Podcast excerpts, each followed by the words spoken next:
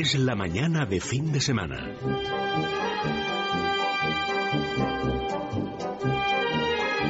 La hora de motor 16.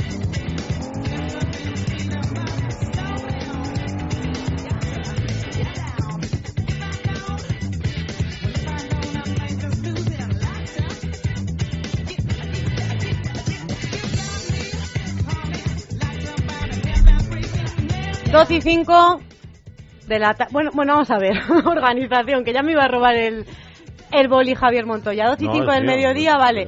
Dios mío. 12 y 5 del mediodía, 11 y 5 en las Islas Canarias. Esto ya va cogiendo colorcillo. Tengo a mi derecha a Goyo Arroyo. Muy buenos días, Goyo. Hola, muy buenos días, ¿qué tal? Aquí andamos. Y Javier Montoya a mi izquierda, buenos días. Buenos días, ¿qué tal? ¿Cómo estás? Pues yo estupendamente. La verdad que en la primera hora de Jungla de Asfalto he aprendido un montón. Y hoy, con de vosotros, hoy de conductora total, ¿eh? de conductora. ¿Por qué?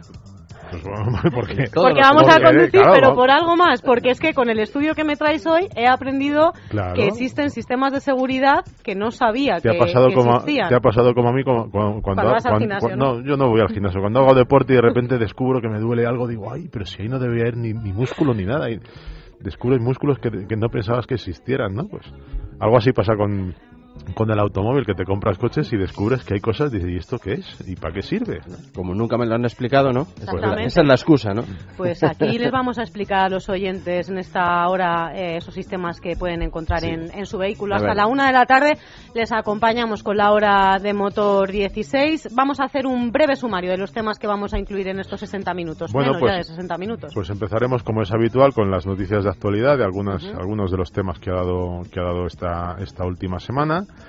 Eh, haremos un repaso a esos, eh, un, un curioso estudio que, que habla de los sistemas de, de seguridad de los automóviles y el desconocimiento que muchos de los conductores tienen o tenemos o tenemos sobre ellos, sobre cómo funcionan, para qué sirven, eh, etcétera, cómo utilizarlos, etcétera, etcétera.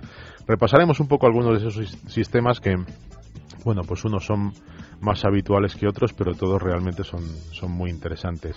Pues sí, el Isofix he El descubierto Isofix, yo. el Isofix. No tenía ni Es idea que de que no- existía. es Luego hablaremos tú, de Como ello. tú no tienes hijos, ese es el, ese es el problema. Bueno, pero Bueno, podría saber que existe, porque mi coche Bueno, seguro que lo tiene, pero pues nadie es lo posible, sabe. es posible. Más cosas. ¿Qué coches habéis probado esta semana? Pues esta semana hemos probado dos, dos coches realmente muy interesantes. Por un lado, para los más deportivos, para Goyo, mira, se le está encendiendo Goyo, momento una, alemán. una, una sonrisilla. Momento alemán por parte de Goyo y momento italiano por parte de Javier. Claro. A ver, Pues ¿qué sí, coche hemos- me traes, Goyo? Hemos probado pues el nuevo Golf con tracción a las cuatro rodas, Formotion.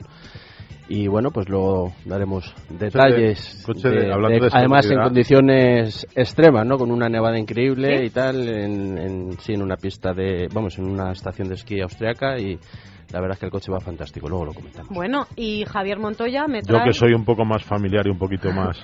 menos Bueno, pues yo he probado un coche Más más, exclusivo. más de mi estilo, ¿no? Más que me recuerda, ¿Qué es? ¿Qué al, te recuerda? Al, al Panta.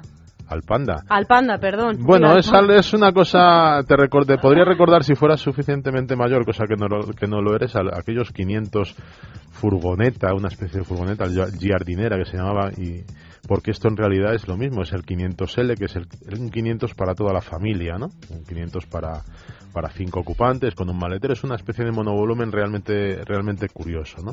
Muy bien. Y luego con Javier Rubio vamos a hablar de esa segunda prueba del Campeonato del Mundo de Rallys 2013. Efectivamente, acabaremos acab- acabaremos con el con lo que está pasando en el en el Rally de Suecia sobre las los tramos nevados del país nórdico y también pues que Javier que nos cuente un poco la primera el primer capítulo de la, de la futura temporada de Fórmula 1 que se ha escrito pues en, en el circuito de Jerez, donde la mayoría de las escuderías pues han estado empezando a probar sus, sus coches, donde hemos visto bueno pues que cada día iba uno y se robaba el mejor tiempo, con lo cual digamos que cada uno van escondiendo, escondiendo sus cartas.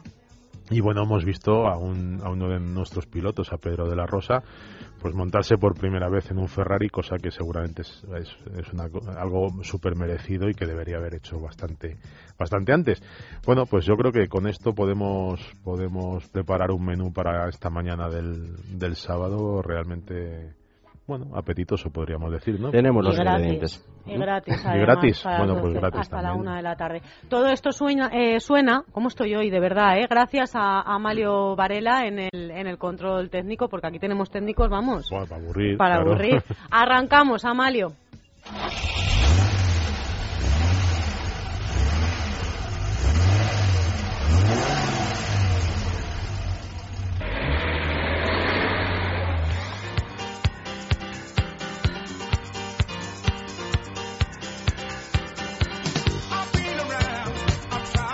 Pero antes, en este fin de semana del carnaval, nos vamos a ir hasta la DGT donde se encuentra Fernando Pérez. Fernando, muy buenos días, cuéntanos.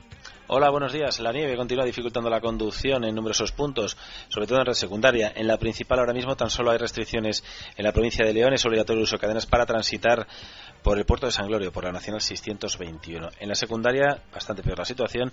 Hay 18 puertos de montaña cerrados al tráfico y en torno a los 30 donde es obligatorio el uso de cadenas o bien neumáticos de invierno. Lo peor sigue estando entre Asturias, Comunidad Foral de Navarra, La Rioja, León y Burgos, también en la provincia de Palencia. En los últimos minutos se ha complicado la situación en esa red secundaria. En la Comunidad de Madrid se van a encontrar eh, con dificultades debido a un accidente en la A4 en Aranjuez, en el kilómetro 44. Está cortado el carril derecho sentido salida de Madrid, sentido sur. Está provocando pequeñas retenciones en uno o dos kilómetros en la zona. Y les recordamos además en que los aparcamientos eh, de la Sierra Madrileña, en Navacerrada, Cotos y Valdesquí, están prácticamente rozando el 100% de ocupación, así que podrían encontrarse con pequeñas dificultades en los accesos.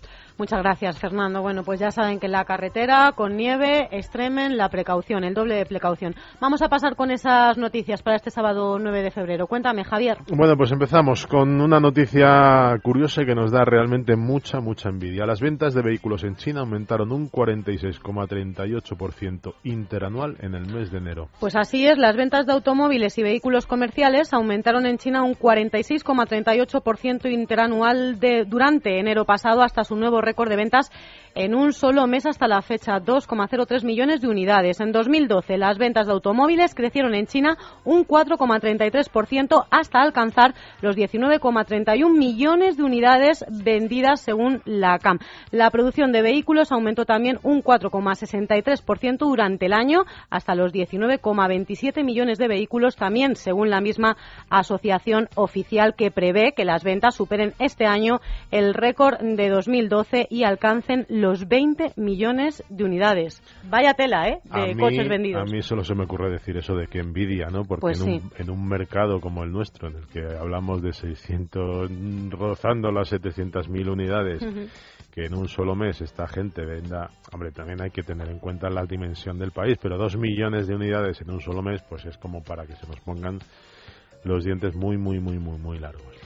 Buena noticia en China y mala, y ¿verdad? mal aquí, pasamos a la cara y la cruz. La gasolina y el gasóleo marcan el precio más alto en lo que va de año durante la última semana. Así es, la gasolina de 95 octanos y el gasóleo se han encarecido por segunda semana consecutiva un 1,8% y un 0,22% respectivamente, con lo que estos carburantes han marcado el precio más alto desde el comienzo, comienzo del año, según los datos del Boletín Petrolero de la Unión Europea.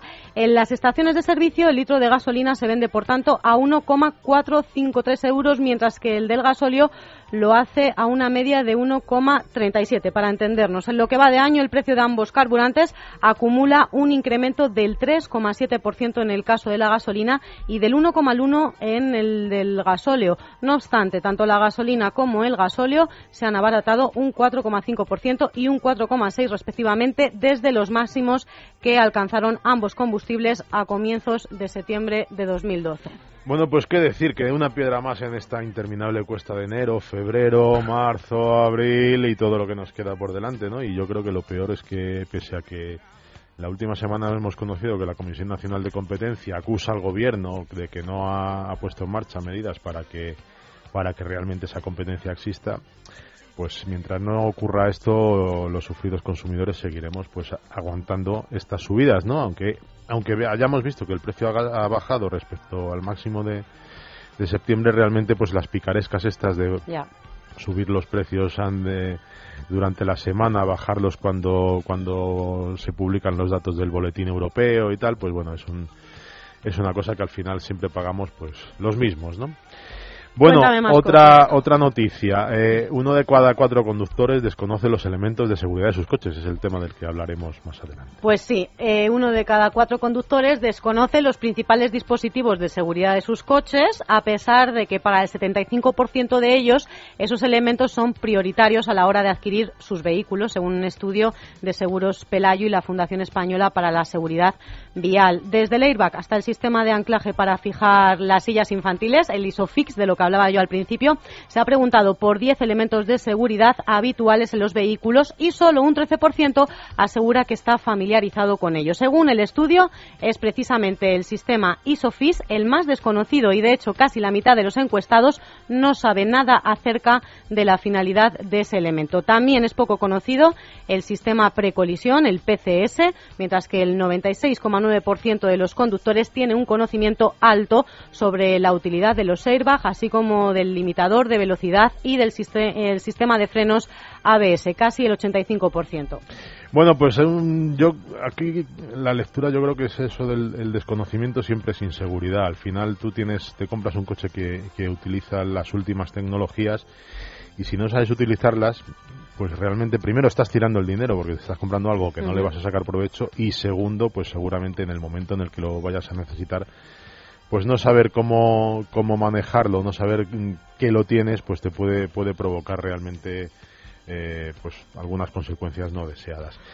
Una, ahora vamos a hablar de ello. De todas formas, me gustaría, me gustaría añadir una última noticia que, que, que tiene que ver con el, con el mercado español y que es pues la, la aprobación por parte del gobierno del, del plan PIMA Aires, es un- el plan dedicado a los comerciales, el plan de, de- de fomento de las ventas de los comerciales, lo que digamos es el plan PIBE en turismos, ¿no?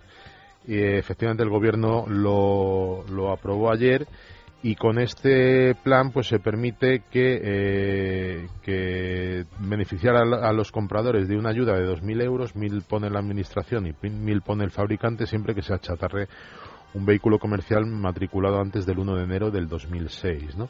O una ayuda de 4.000 de 4.000 euros eh, entregando un vehículo comercial semejante también matriculado antes de enero de 2006. Es- yo creo que realmente eh, se están poniendo en marcha medidas para favorecer a las pymes, a los autónomos y demás. Y esta pues puede ser una de ellas. O sea, los, eh, este, este colectivo puede acceder a nuevos coches, a nuevos vehículos para sus negocios con en buenas condiciones y al mismo tiempo pues dinamizar lo que es el mercado el mercado del automóvil en, en España. Esperemos que Sobre todo ganar en, en seguridad y en emisiones contaminantes, ¿no? efectivamente. Bueno, pues eh, si todas esas medidas sirven para mejorar, bienvenidas sean. Vamos a debatir sobre esos elementos de seguridad de su vehículo.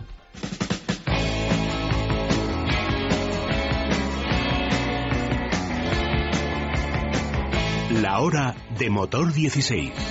Es la mañana de fin de semana.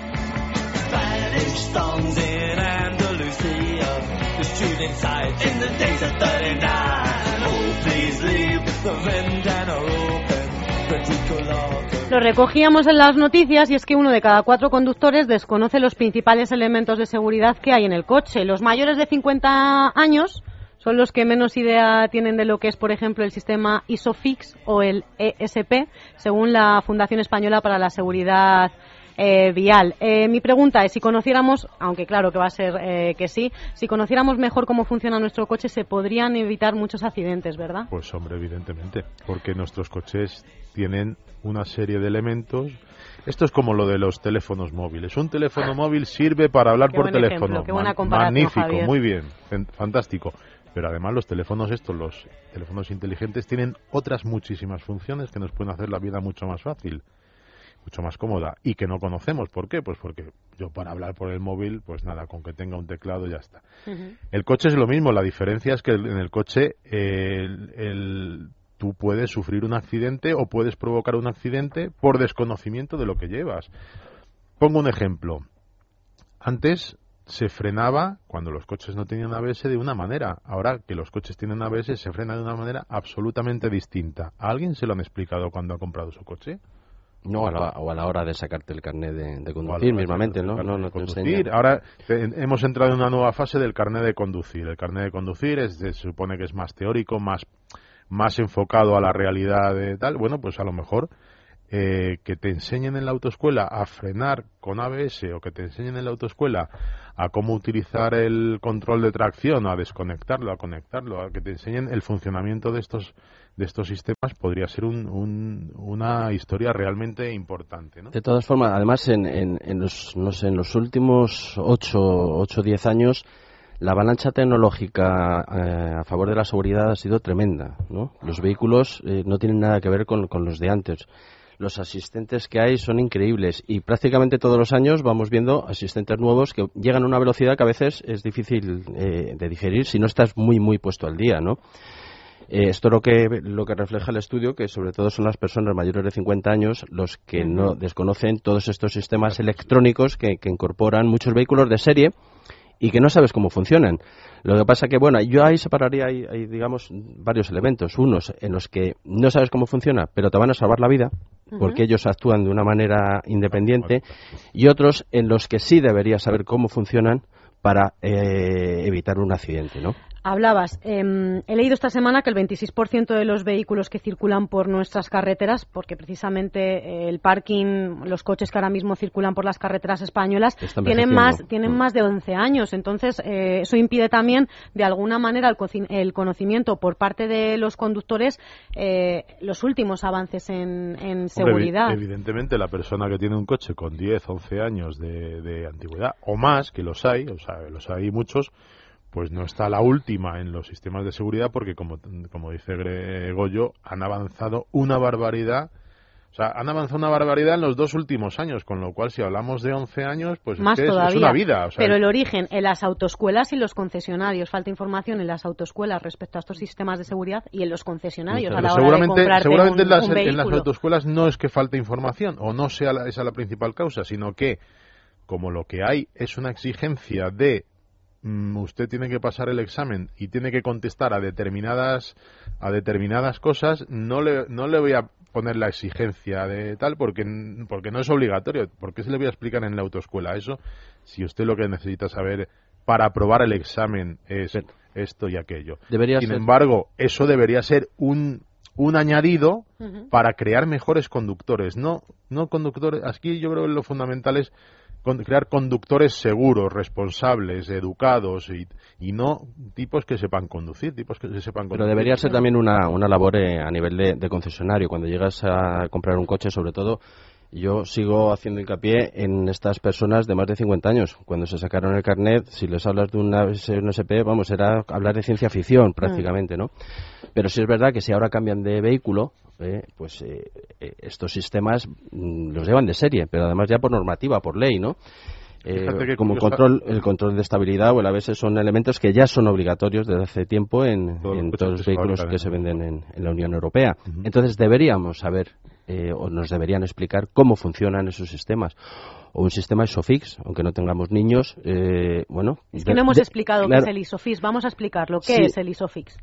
Bueno, pues el, el ISOFIX son unos, unos anclajes que llevan ya prácticamente todos los vehículos también en, en- en los asientos que sirven para, para anclar las, las sillitas de, de Las los niños. de manera automática y absolutamente segura. Es decir, los padres muchas veces hemos tenido, cuando no hemos tenido coche con, con Isofix, hemos tenido pues el problema de leerte las instrucciones de cómo se coloca esto, tienes que pasar el cinturón de seguridad por debajo de este enganche, Una locura.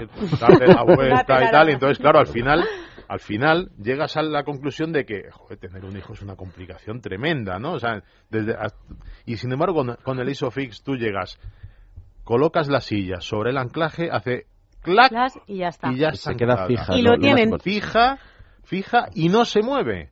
Porque Sí. tú si la colo si eh, otro tipo de silla la colocas mal con el cinturón y tal, pues Empieza a moverse y el niño no va seguro y demás. De Y- esta manera es absolutamente Seguro, sí. Lo Seguro. tienen todos los coches fabricados a partir de 2005. y además y además tú muchas veces te estás comprando una silla que es- que lo lleva y como no sabes que tu coche lo lleva o no sabes cómo funciona, pues te estás comprando algo que seguramente te ha costado más caro que una silla que no lo lleve y estás desaprovechándolo.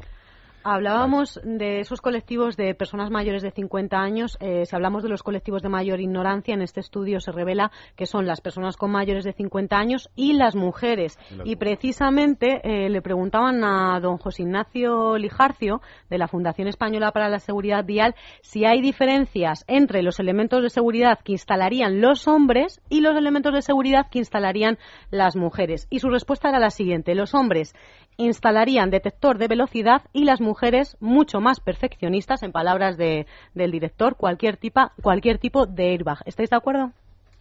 Bueno, bueno, es lo que dice el estudio. ¿no? Eh, sí, pero. Yo creo que tiene. A ver, todo eso eh, supongo que tiene un componente sociológico, o no sé, no sé muy bien cómo explicarlo. Pues a lo mejor a los hombres más habituados o más. que buscan un poco más el ocio o el, en la parte de, lúdica del coche, pues, pues seguramente el tema del, del limitador de velocidad es una cosa que les llama más la atención y la mujer que en teoría pues el para ella habitualmente el coche es más una cosa más práctica, más de seguridad y demás, pues bueno, busca el airbag. El airbag es un elemento bueno, absolutamente fundamental, o sea, pero es ese, elemento que nunca queremos conocer. yo, además, antes que el airbag pensaría en otras cosas, ¿no? O sea, pensaría controles de estabilidad, controles de tracción, sistemas de, de frenado de emergencia, o sea, el airbag ya es que lo lleve, pero este no lo quiero, no lo quiero, está claro que ver. Estos elementos, eh, claro, el airbag lleva muchos años instalado, entonces la gente lo conoce. Pasa igual con el ABS, a todo el mundo le suena. Eh, ¿Cuál es el problema? Pues las nuevas tecnologías que llegan ahora. Y tampoco, bueno, ahí, hay que decir también una cosa, tampoco ayudan mucho los, los fabricantes, ¿eh? porque cuando salió el control de estabilidad, que es un elemento obligatorio ya en, en los coches que se venden desde hace años en la Unión Europea, pues todo el mundo lo conocía como ESP, el famoso SP. ¿Eh? que lo creó Bosch y bueno, pues esas fueron las, las, siglas que se pusieron. ¿Cuál es el problema? Que es que ahora cada fabricante eh, va desarrollando sus propios sistemas y todos son iguales, son controles de estabilidad. Pero, por ejemplo, si decimos que es un DSC, que es como lo denomina BMW, o VSC, como lo denomina Toyota, o PSM, como lo denomina Porsche, pues son todos ah. SPs, ¿no? Unos ah. más desarrollados que otros, de generaciones más avanzadas. Pero cada uno pone sus siglas, con lo cual eso ayuda muy poco a que la gente pues se familiarice con, con este, este sistema, ¿no? es una sopa de letras bastante... Entonces... Es el, es el caso del SP, pero hay otros muchos casos, y al final al final eso es, ese exceso de información es desinformación para el para la persona que va a comprar. Oiga, yo vengo a comprar, pero en el mío no tiene SP, tiene aquí pone DSC. Yo, quiero, yo, quiero, yo quiero SP, pero no. Razón, Pero bueno, he descubierto también el BAS con dos S. Pues sí, es un asistente a, a la frenada, ¿no? Esto viene un poco a colación, por ejemplo, eh, el SP actúa eh, cuando el vehículo pierde, pierde la estabilidad y, pues bueno, lo que hace es frenar una, dos, tres ruedas para que el vehículo recobre la estabilidad sin que el conductor no tenga que hacer nada. ¿eh? Es el propio vehículo el que, bueno, pues estudia la situación y actúa. Entonces, detecta, eh, detecta, que está perdiendo estabilidad y entonces, dice, tengo que hacer algo para que esto se mantenga. Ahí no lo conocemos, pero está funcionando. lo tenemos y sin que tú hagas nada actúa. Es un sistema que actúa por sí mismo. Pero, por ejemplo, el ABS. Claro, es que te iba a decir, ¿cuáles hay que conocer para que funcione? El ABS es un sistema que, como todo el mundo sabe, además viene de la aviación, se incorporó en los vehículos y es un sistema muy eficaz. ¿Qué es lo que hace? Pues evita que las, que las, ruedas se queden bloqueadas a la, hora de efectuar una frenada, ¿no? Entonces, ahí ya ganamos efectividad en la frenada, pero sobre todo, y muy importante, mantenemos la dirección. O sea, a la vez que estamos frenando podemos hacer una esquiva. Nunca se bloquea, nunca se bloquea. O sea que antes en unos vehículos antiguos no se podía hacer. O sea, eh, tenías que soltar, apretar tú el acelerador y ir, bueno, eso, dosificando la frenada para que fuera más efectiva. Esto lo hace todo de una manera electrónica y es muchísimo más efectivo. Pero ¿cuál es el problema? Que incluso teniendo ese sistema, el conductor a veces, eh, como no lo ha hecho nunca ni lo ha practicado, no sabe no, sabe sacarle todo el rendimiento al ABS. Entonces eh, se detectaba que a la hora de realizar una frenada de emergencia el conductor frenaba, pero en los instantes finales levantaba ligeramente el pie con lo cual estás perdiendo capacidad de frenada. Bueno, pues para evitar eso salió este sistema BAS, que se llama BAS, que es justamente el vehículo detecta que tú quieres hacer una frenada de emergencia y aunque ligeramente estés levantando el pie, el coche va a seguir eh, frenando porque entiende que lo que quieres es realizar una frenada de emergencia.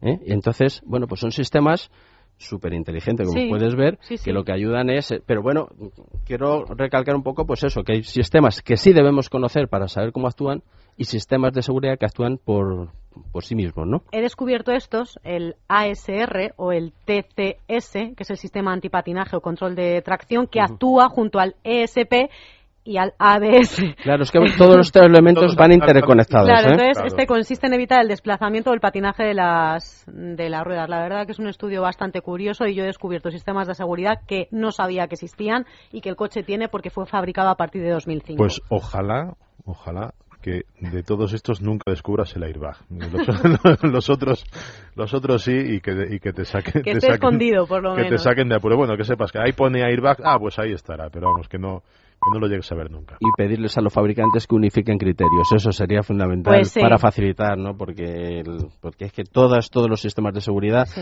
en, en- en los diferentes vehículos, diferentes modelos, pues eso pasa igual con los controles de, de- de- de asistencia de, de trayectoria, cambio de carril involuntario, eh, frenadas de emergencia. Es que las siglas son completamente diferentes y entonces es un pequeño alimatías, ¿no? El que tenemos. La conclusión que hemos sacado es que hay que unificar las y siglas. por preocuparse favor. más por la seguridad. Todos, Totalmente ¿no? de No acuerdo. solo por el diseño y el precio, ¿eh? la seguridad es vital. por esos elementos de seguridad que incluye nuestro vehículo.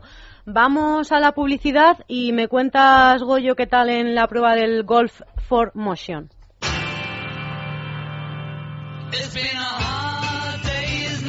La hora de motor 16.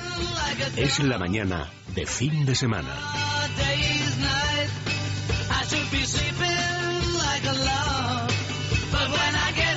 Pues vamos a hablar de toda una leyenda desde el año 1986, momento en el que aparece el primer, el primer Golf dotado de tracción a las cuatro ruedas. 27 años ya de tradición y que encontramos en este nuevo coche, Goyo Arroyo. Pues sí, el- el- la gama de Volkswagen Golf de séptima generación pues, pues crece, ¿no? Como, como era esperado. Y como bien dices, pues desde la segunda generación ya incorporaba este sistema de tracción que se denominaba Synchro y lógicamente no era tan, tan avanzado como, como el que lleva ahora, ¿no? Bueno, pues eh, además lo han hecho muy bien porque el- hemos hecho un trayecto entre, entre Múnich y una estación de esquí en Kitzbühel, en Austria, con una nevada impresionante, de estas de- que dan hasta miedo, ¿no? Y bueno, el, el vehículo... Has tenido es envidia de Javier Rubio, que está con su rally de, de Suecia, y has dicho, Sí. yo quiero nieve también. un poquito más cerca, pero sí. Y la- que- la experiencia, que, bueno, ¿cómo ha pues sido? estuvimos ¿Cómo haciendo la, la toma de contacto en esas condiciones, que son idóneas. Y bueno, pues, pues el, el vehículo, la verdad es que se comporta de una manera increíble. Hay que decir que, que bueno, el, el sistema de tracción, el, el vehículo eh, sigue manteniendo el, el embrague tipo Haldes que llaman, pero ya es de quinta generación, que se instala en el, en el tren trasero. Es mucho más rápido al- en su funcionamiento y además bastante más ligero. Es casi un kilo y medio más ligero que el, que el anterior, que parece poco, pero un kilo y medio cuando está rodando a, a velocidades altas en autopista y tal, se multiplica por mucho. ¿eh? O sea, el tema del peso tendremos que hablar un día porque dice, bueno, es que es un kilo, un kilo y medio, parece cosas así superfluas, pero, pero realmente son muy interesantes. Bueno, Más ligero, pero más eficaz también. y más rápido en su funcionamiento, claro, cada vez son más avanzados. Ya es la quinta generación, como, como te digo, del, del sistema Haldes. Eh, bueno, pues, eh, ¿cómo funciona el, el sistema? El Golf 4Motion eh, funciona igual, en condiciones normales, igual que cualquier otro Golf, ¿no? Lo que hace es enviar toda la tracción al eje delantero, pues para que los consumos sean, digamos, más eh, reducidos, ¿no? ¿Qué es lo que hace? Que, bueno, en todo momento, cuando nosotros, el vehículo detecta una falta de adherencia o queremos realizar una aceleración o estamos tirando un remolque, ahí es donde entra el sistema Haldes para dotar eh, de tracción también al eje trasero.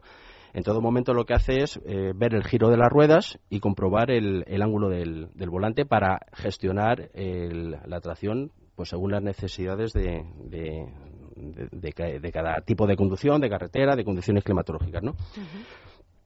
Eh, el, digamos también que el, que el sistema de tracción Formotion también se apoya con otros dos mecanismos que, que también son importantes y que también son la guerra de, de siglas estas que, que hablamos, ¿no? Tiene pues un diferencial electrónico que lo que hace es que frena cuando detecta que una, una rueda pierde tracción, la envía a la, a la rueda opuesta. Y tenemos un, un autoblocante electrónico también eh, que, ellos denominan XDS en, este, en el grupo Volkswagen que lo que ayuda es, en, en curva, lo que hace es frenar la rueda interior para que nos ayude a completar el giro. Bueno, pues con esos dos elementos más la tracción total, el Golf Motion es una auténtica lapa.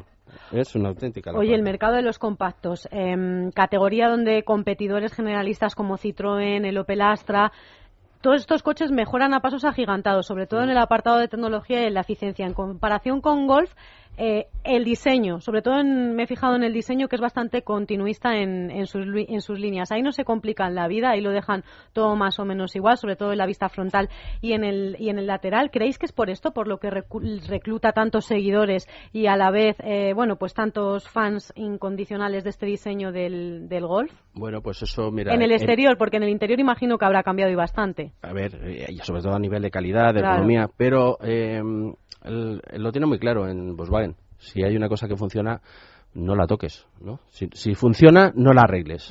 Es lo que se suele decir, ¿no?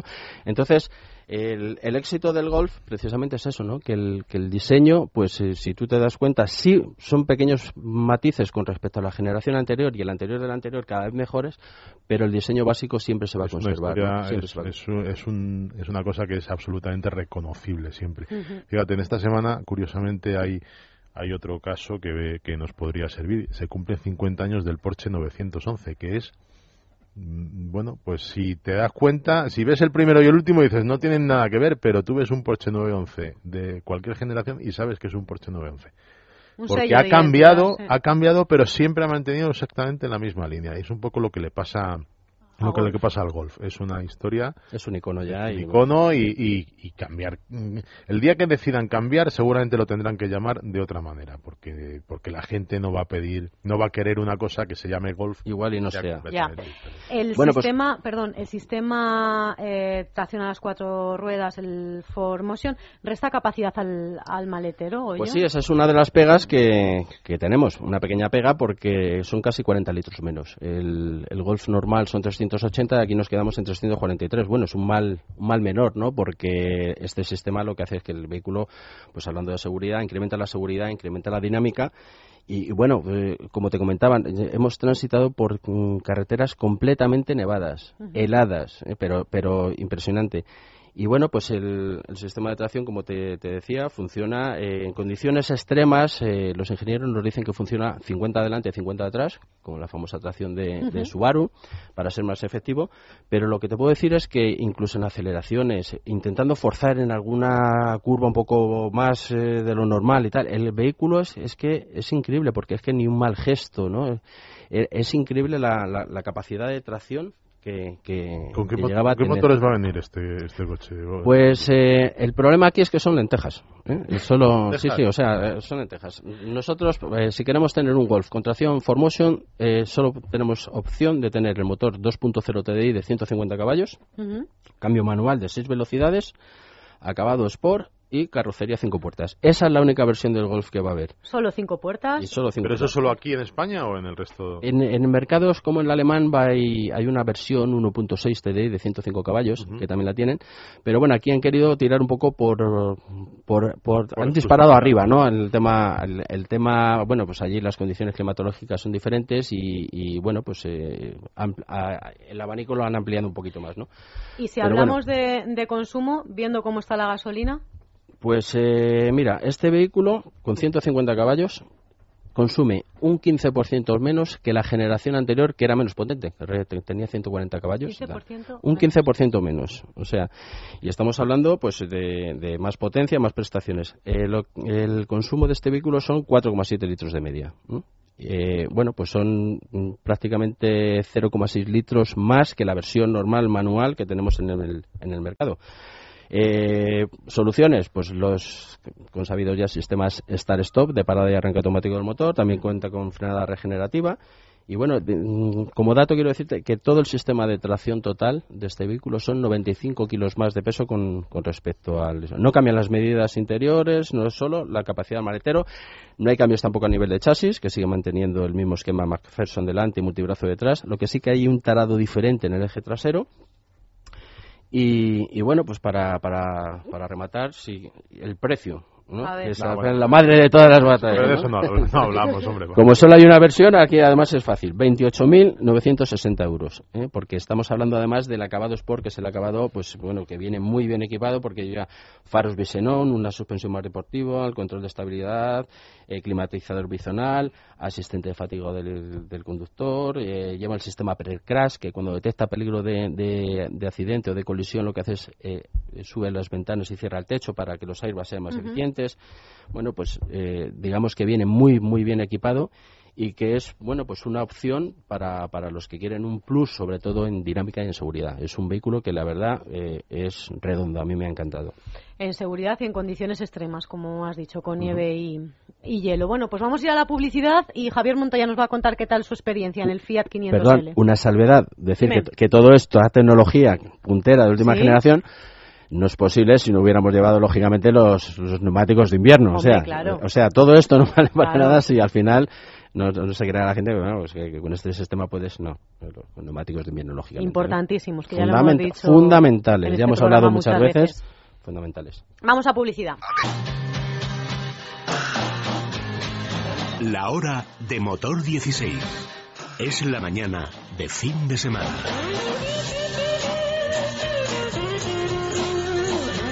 Bueno, pues vamos con Fiat, que comercializa una versión monovolumen de su exitoso y popular 500. Javier Montoya lo ha probado.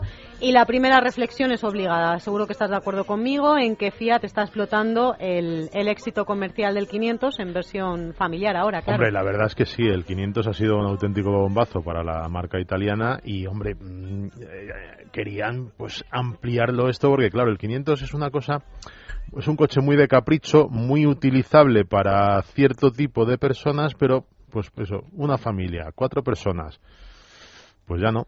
No ahí, ya no ahí ya no nos cabe.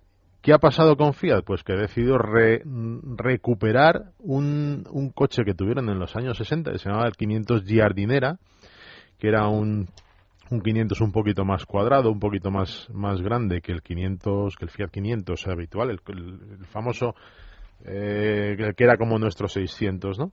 Y entonces lo han recuperado y han creado, pues con el mismo estilo, con la misma estética y con un, ese toque italiano tan personal, pues han creado un monovolumen que realmente permite que la familia pueda decir tengo un 500 y podemos viajar todos, ¿no? Esa es una esa es una con un con un estilo pues muy muy simpático, ¿no? Y luego pues con una un aprovechamiento del, del interior realmente realmente muy muy bien conseguido. Lo ha trabajado muy bien Fiat, el el coche tiene una gran amplitud, permite acomodar a, a tres, tres pasajeros atrás de hasta Hemos tenido problemas, uno de nuestros compañeros ha tenido problemas porque mide un metro noventa y, Ah, bueno. y bueno, ya rozaba, ya rozaba, ¿eh? no tocaba con el techo, Con ya rozaba cabeza. con la cabeza, pero bueno, digamos que hasta, hasta personas de un metro ochenta y tantos... el con- problema es de nuestro tú, compañero no coño. del coche. Oye, en el interior imagino que sí, habrá guiños al, al 500, ¿no? Sí, hombre, el- el- lo que es el todo el tema del salpicadero, pues es en el mismo estilo que tenemos que tenemos en el 500, mezcla mezcla de colores, el, el eh, Muy fresco, muy juvenil. fresco, muy juvenil, muy Muy dinámico. muy muy italiano, muy muy de diseño, o sea, muy, muy sencillo pero muy- eh, además el- el- es curioso el, el paralelismo que hay entre este vehículo y, y- y BMW a la hora de recuperar el eh, otro El icono el Mini no o sea eh, eh, BMW apostó por el Mini, lo recuperó, lo resucitó, ha sido un éxito de ventas.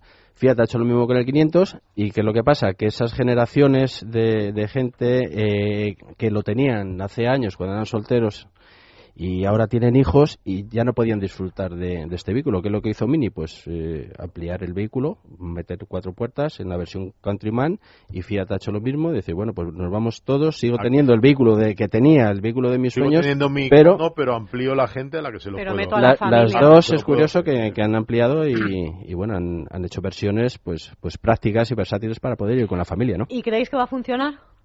Eh, hombre, es una, es una alternativa a, a- a los pequeños monovolumen que cada vez están surgiendo más entre las marcas, ¿no? O sea, tenemos, pues Citroën tiene el C3 Picasso, Kia tiene el Kia Venga, eh, Mini tiene el Countryman, que no es un monovolumen, pero bueno, es un coche adaptado que podría servir para la familia. Fuera acaba de lanzar el VMAX.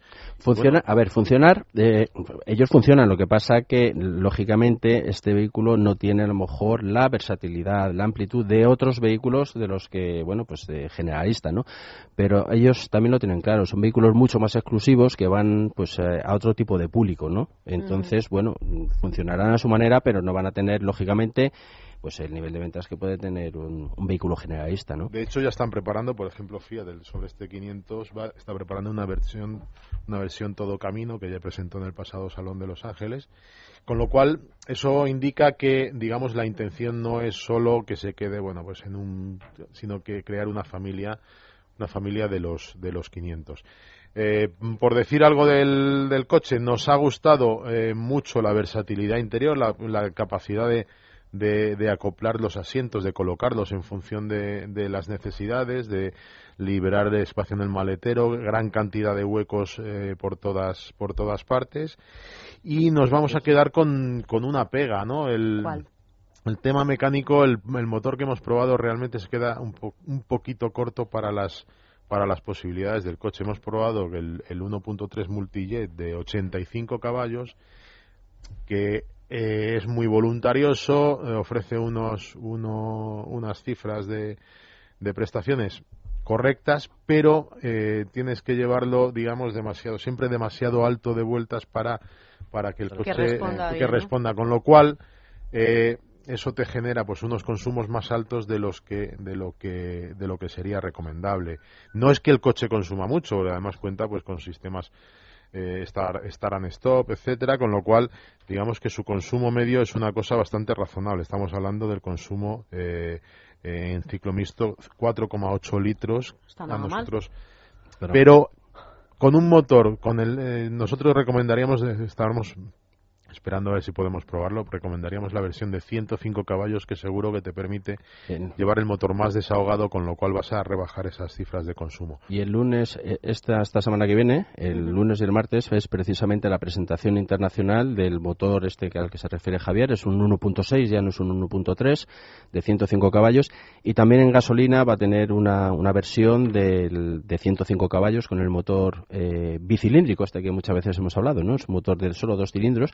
Bueno, son las versiones más, más potentes de este, de este vehículo que sí que bueno en su lanzamiento tiene los motores más modestos más de corte urbano y, y- y, bueno pues ahora vamos a poder tener más potencia y, y Seguro- poder ir con más que- solvencia ¿no? en un viaje seguro que con esos motores la cosa mejora considerablemente en cualquier caso por el precio que, que estamos hablando estamos hablando de 17.000 17.000 euros es una, una compra bastante muy muy muy recomendable ¿no? Y además que los modelos Clio y 500L, eh, según en el, el estudio del EuronCap, tienen un coste de la póliza de seguro más reducido entre los coches que obtuvieron las mejores notas. Así que eso también es un Bueno, punto pues es una- a favor a la hora de contratar una póliza de seguro. Efectivamente. hablando de seguridad. Hablando de seguridad, precisamente. Eh, vamos a hablar con Javier Rubio, que nos está escuchando. Vamos a viajar al Rally de Suecia.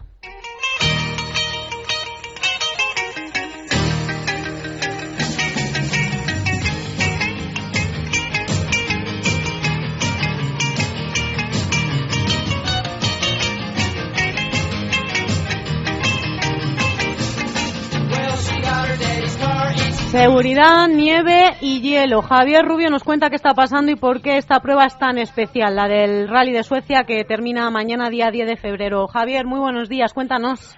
Buenos días, ¿cómo estáis? Pues echando la pues- mañana del sábado. esperándote Yo, yo a ti también. bueno, no, realmente tenemos eh, esta semana pasada Fórmula 1 y hoy tenemos eh, el Mundial de Rallys, ya, por así decirlo, empieza ya lo que es la temporada 2013 eh, lanzada y en estos momentos está a punto de comenzar el decimotercer tramo del Rally de Suecia que está realmente impresionante. Mm, Como bien decías, María, ya el, el rally eh, por sí es muy especial porque eh, un rally de nieve, todo de nieve, pistas tan amplias, tan rápidas, con cambios ante curvas largas como en Suecia, pues es un auténtico espectáculo que solamente se ve en este rally, ¿no? Y realmente lo que está ocurriendo en Suecia, pues es bastante sorprendente, porque tenemos a Sebastián Oyer, el eh, piloto líder de Volkswagen, en el segundo rally de este coche y del equipo y el fabricante alemán en los rallies, eh, marchando en cabeza. Ayer acabó con medio minuto sobre Sebastián Loeb, que, bueno... el, jubilado. ¿no? Sebastián Loeb, el jubilado, ¿no? Y el Bueno, veces jubilado que les digo, me dio una tubería a todos en Mónaco que todavía están sonados. Por Lo eso. que pasa es que, eh, exacto, el rally de Suecia, sin embargo, tiene una especie de espina clavada que ha tenido Loeb, por eso es uno de los rallies que ha elegido de los cuatro este año, ¿no? Y aparte tiene un morro particular esta prueba, porque recordemos que Oyer y eh, Loeb estuvieron juntos en Citroën, y en algunos rallies le mojó la oreja al francés al campeón del mundo, ¿no? Lo que pasa que hubo una política, una lucha interna política también, que acabó con Oyer fuera del, eh, del equipo Citroën y bueno, estuvo a punto de irse el propio Loeb.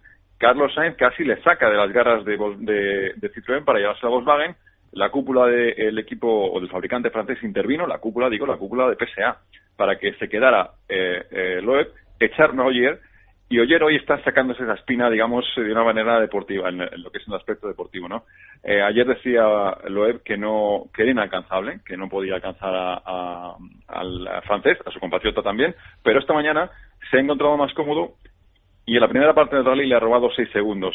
Eh, están a 25 ahora mismo y quedan todavía pues eh, 12 tramos para acabar el rally. Queda mucho rally todavía. Así que está emocionantísimo este rally. Y encima, yendo al límite con estas imágenes que vemos en Suecia, en este paisaje tan increíble de Suecia, pues es un rally desde luego que al que le gusten los rallies y al que no le gusten es un auténtico espectáculo. Oye, y sordo mala suerte, ¿no? Bueno, Sordo empezó a reconocimiento. Es un muy especial este. Tiene, tiene, y además con los pilotos nórdicos, Girbonen tampoco lo hizo bien, su compañero de equipo, que es uno de los favoritos. Es un rally muy diferente y muy especial. Y no es fácil para un piloto especialista de asfalto 100% como Dani Sordo eh, adaptarse rápido. Le costó ayer, encima tuvo la mala suerte de que se quedó atrapado en un banco de nieve y perdió cuatro minutos, con lo cual eso mentalmente te deja también descolocado. Pero esta mañana ha empezado poco a poco a coger ritmo y podría entrar al final en los puntos eh, que es lo importante, pero vamos, no es el mejor rally de la temporada. Yo creo que si le preguntaran a eh, Dani Sordo cuál sería el peor rally que él podría afrontar, eh, yo creo que diría este. Y Loeb que se despide hasta hasta mayo, ¿no? Si no, te- si no estoy mal informada, hasta el próximo rally de, de Quedan dos Argentina. rallies, de quedan dos rallies más, eh, el último será en Francia, pero vamos, lo digamos que está este año un poco en índice de paseo, ¿no? A disfrutar. Eh, el último rally será en Francia, en su país, así que bueno, pues eh, no acabo rally todavía, ¿eh? Porque si ahora empieza Loeb con buen ritmo a meter presión a Oyer, podemos tener un rally muy, muy bonito, muy bonito. Pero mm, bueno, si consigue la victoria eh, recordemos que sería el segundo rally de Volkswagen, y detrás, quien ha estado detrás en la puesta a punto de este coche de manera incansable es Carlos Sainz, que al final todo lo que toca acaba ganando. Javier, cuéntanos algo, cambiamos de tercio, cuéntanos algo de lo que ha clima, pasado. y de clima. Bueno, y de clima. De lo que ha Bueno, pasado en Jerez. vez, ¿no? Nos vamos a Andalucía, ¿no? Nos vamos a Ah, Jerez. claro, hombre, vámonos a Jerez, que ya estábamos todos con ganas de, de ver qué pasaba, si Ferrari volvía con ganas, con fuerza, con tal que hacía Hamilton con Mercedes, que bueno, estábamos ya deseando. que Cuéntanos algo de lo que ha pasado, hombre. Bueno, pues eh, eh, digamos en tiempos, que es lo relativamente relevante, pues Ferrari ha acabado con el mejor tiempo, Felipe Massa. Pero digamos que la pretemporada y sobre todo los primeros grandes, eh, los primeros enfrentamientos como este, ¿no? La primera sesión de pretemporada, yo siempre la comparo cuando empiezas a hacer un rompecabezas, ¿no? Que buscas las piezas, pones una pieza aquí, otra allí y, y a lo mejor luego, según van pasando los días o el mes de febrero, pues las piezas que en un principio parecía que iban a un lado las cambias de sitio, ¿no? ¿Cuáles son las piezas que ahora podías poner? Pues eh, que Ferrari, para empezar, no eh, ha comenzado como el año pasado. Noticia, porque el año pasado fue un desastre. Tampoco era complicado, porque el año pasado, ya digo, fue un desastre la primera vez que Jerez. Se dieron cuenta que tenían un, auténtico hierro. Eh, ¿Hasta dónde llega Ferrari? Pues no lo sabemos, porque también nos dijeron que aquí se iba a dedicar el equipo no a buscar prestaciones, sino a buscar verificaciones respecto a lo que han sido el trabajo teórico para ver cómo en la pista se confirma, ¿no? Entonces, digamos que ha sido una primera sesión de calentamiento, por así decirlo. No ha ido mal para Ferrari, eso sí que se puede decir. Y quien nos ha dejado una impresión también a espera de confirmar de que puede tener un coche tremendamente rápido es el equipo McLaren, que según llegó con pista sucia y neumáticos duros, Baton hizo un tiempazo el primer día que dejó a la gente anonadada. Y lógicamente quien está ahí también es Red Bull, que fueron muy rápidos tanto en entrenamientos en gomas duras como en, eh, en fiabilidad y tandas largas. Javier, muchísimas gracias. Hasta la semana que viene y que disfrutes mucho con el rally de Suecia. Bueno, y ustedes, si quieren saber qué nos van a traer los chicos de Motor 16 en el próximo número, pues muy fácil. Vayan al kiosco el martes. ¿Por cuánto? por uno, 30, ¿no? Eso no es nada, ni, ni un café. Y si no, te subes dobles, punto motor 16 .com. Goyo Arroyo, muchas gracias, muy buenos días. A ti, buenos días. Javier Montoya, muchas gracias. Muchas gracias a ti, buenos días. Que disfrutéis del sábado, hasta, hasta, mañana. hasta mañana. No se vayan, boletín y hablamos de la patria común, de la infancia, del IBES Ilustrado, no se vayan.